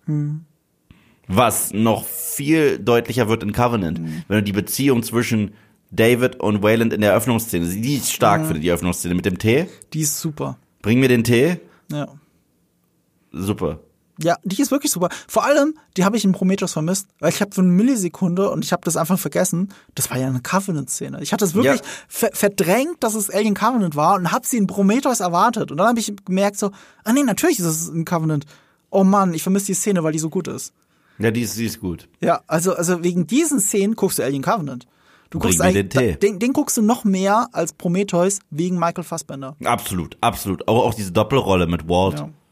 Aber um auch nochmal Charlize Theron Walter. zu loben für diesen Ja. Film, weil sie ja so eine ambivalente Figur spielt, die auch Droide sein könnte, wie ja Idris Mhm. Elbas Figur, der Captain, witzelt. Ähm, sie haben ja diese Casual-Sex-Szene, Mhm. die auch wieder mehrere Funktionen hat. Die eine ist, ähm, äh, dass sie ihm beweisen will, dass sie kein Droide ist. Damit Ja. zeigt, dass sie durchaus in Wirklichkeit zur Leidenschaft fähig ist. Andererseits befeuert sie die Fantheorie, dass sie ein Druide ist, nach dem Motto, sie wurde erwischt, sie, sie covert das jetzt. Na, also indem sie, also sie covert ihre Tracks, indem sie jetzt einfach Sex mit ihm hat, weil sie das kann. Und das andere ist wiederum, es ist ursprünglich eine Szene aus Alien 1.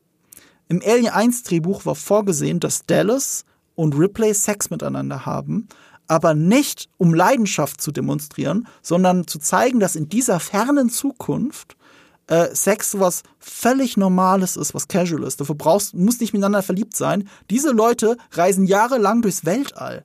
Sie befriedigen einfach nur den, die innersten Triebe so ganz casual und sind trotzdem nur Freunde. So nach dem Motto. Ne? Diese Friends wie with Benefits beide. in der Zukunft. Genau wie wir zwei. Wenn ich bei dir übernachte, ist ja auch nicht so viel anders, ne? Es sind ja nur wir beide. Also ist okay. Wir reden ja nur über uns. Ja, genau. Äh, ja, und deswegen ist diese Szene drin. Das ist eigentlich auch sogar noch auch ein Callback zu Alien 1, als auch die, all die Funktionen, die wir schon gesagt haben. Äh, weil diese Callbacks zu Alien 1 Mal abgesehen davon, dass du diese super objektive Bildsprache hast mit den Eiern, wie du es schon gesagt hast, diese Kanister, genau wie die Eier angeordnet und so. Du hast an vielen anderen Stellen, es ist viel subtiler und weniger offensichtlich. Mhm. Äh, was heißt, subtil ist vielleicht das falsche Wort, aber nicht direkt in your face, so dass du es merkst. Zum Beispiel, dass Vickers die Leute nicht aufs Schiff lässt.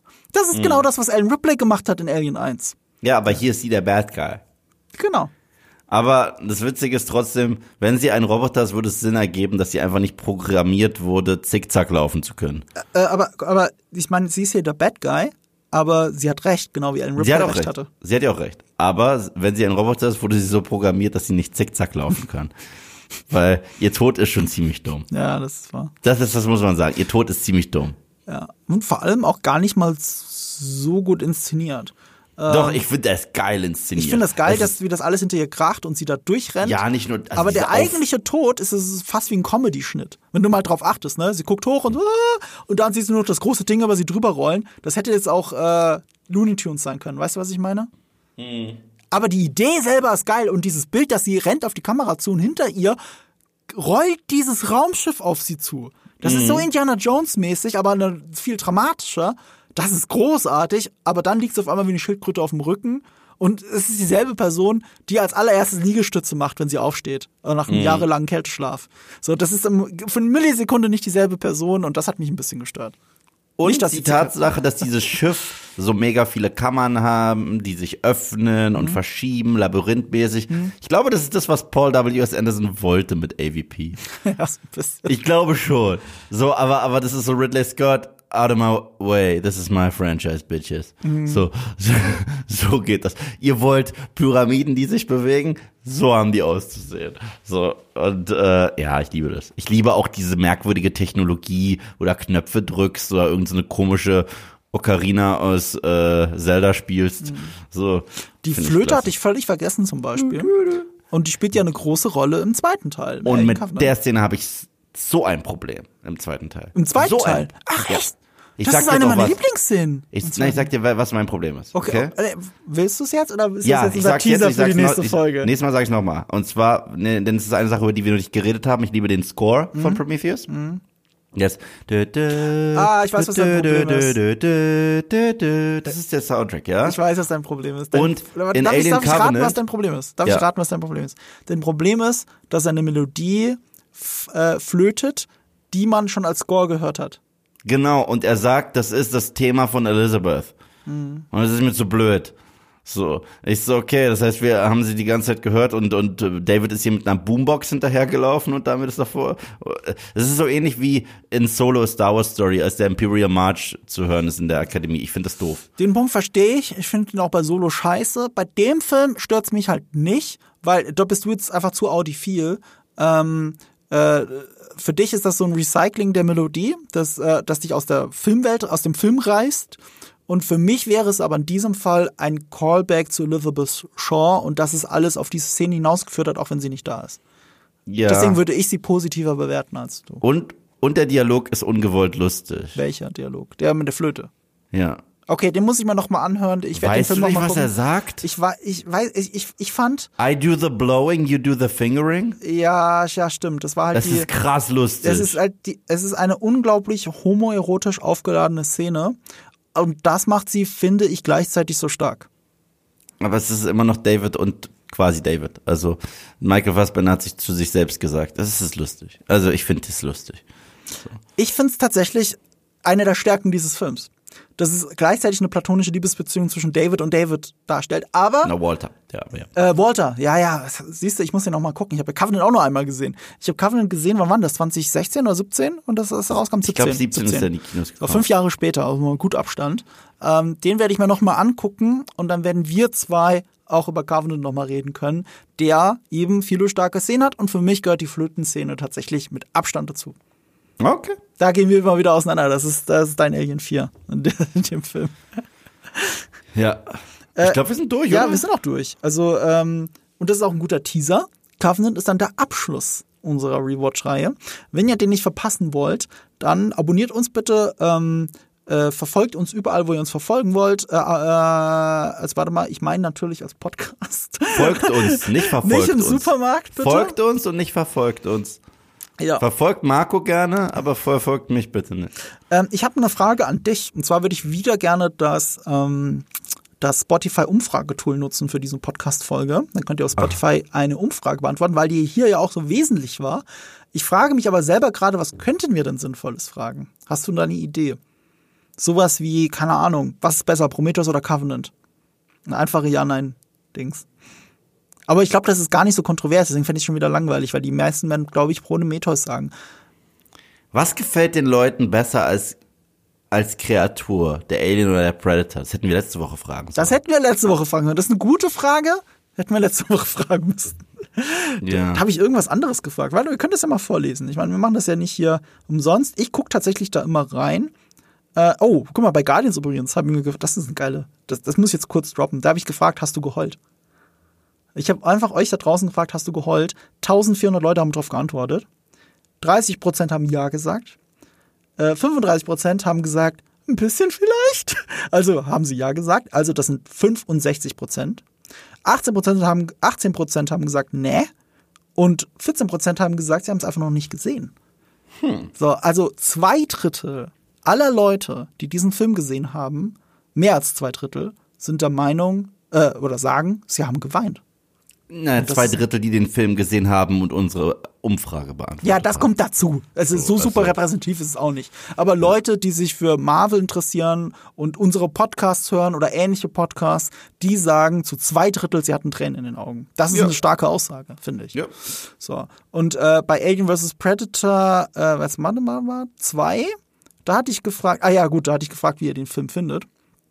Und äh, 8% haben gesagt Guilty Pleasure, oder 9% eigentlich. Äh, guckbar, auch 8%. 8%.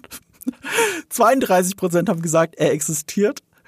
Und 50% hab nichts davon, in großen Lettern, gesehen. Das war ein bisschen eine Witzfrage, muss ich zugeben, bei der dunkelsten Stunde der Filmgeschichte. Was wollen wir fragen für äh, äh, Prometheus? Ich hätte eine gute Frage für Covenant. Und zwar wäre es geiler gewesen, ein direktes Prometheus-Sequel zu kriegen. Oder, ja, du weißt, das kann man auch hier ich fragen. weiß, was du meinst. Hättet ihr euch nach Prometheus trotz allem noch ein direktes Prometheus-Sequel gewünscht, dass es genauso Ja. weitergeht? Also, und wir da noch tiefer in diesen, Mhm. äh, in diesen Fuchsbau da, dieses Kaninchenbau reinspringen, wie man so schön bei Was? Matrix sagt? Guck mal, ich frage das hier. Ich frage das Ja. jetzt hier. Hättet ihr lieber gehabt, dass es mehr wie Prometheus weitergeht oder dass es äh, mehr wie Alien weitergeht, so wie Covenant? Das kann ich jetzt, das ist eine Entweder-Oder-Frage, die ich jetzt tatsächlich interessant finde. Anhand dieses Films, anhand Ja. dieses Films zu sagen, welche Richtung hättest du es gern lieber gehabt? Ich hätte eindeutig gerne Prometheus mehr gehabt. Ich auch. Du auch. Ich auch. Siehst du? Sind wir uns einig. Äh, äh, aber ich bin gespannt, was ihr da draußen sagt. Ich bin auch gespannt, was ich nach dem Rewatch von Alien Covenant nochmal sagen werde, nachdem ich wirklich mit sehr zwiespältigen Gefühlen damals aus dem Kino gegangen bin. Ich habe den vor nicht allzu langer Zeit mal wieder geschaut.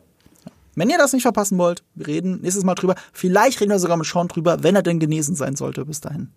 Ja, gute Besserung nochmal. Ja, gute Besserung nochmal und wir sehen uns und wir haben ein Schlusswort vorbereitet, weil wer hat hier die besten Monologe und Dialoge? Natürlich David. Und du kannst es natürlich besser vortragen als ich. Big things have small beginnings.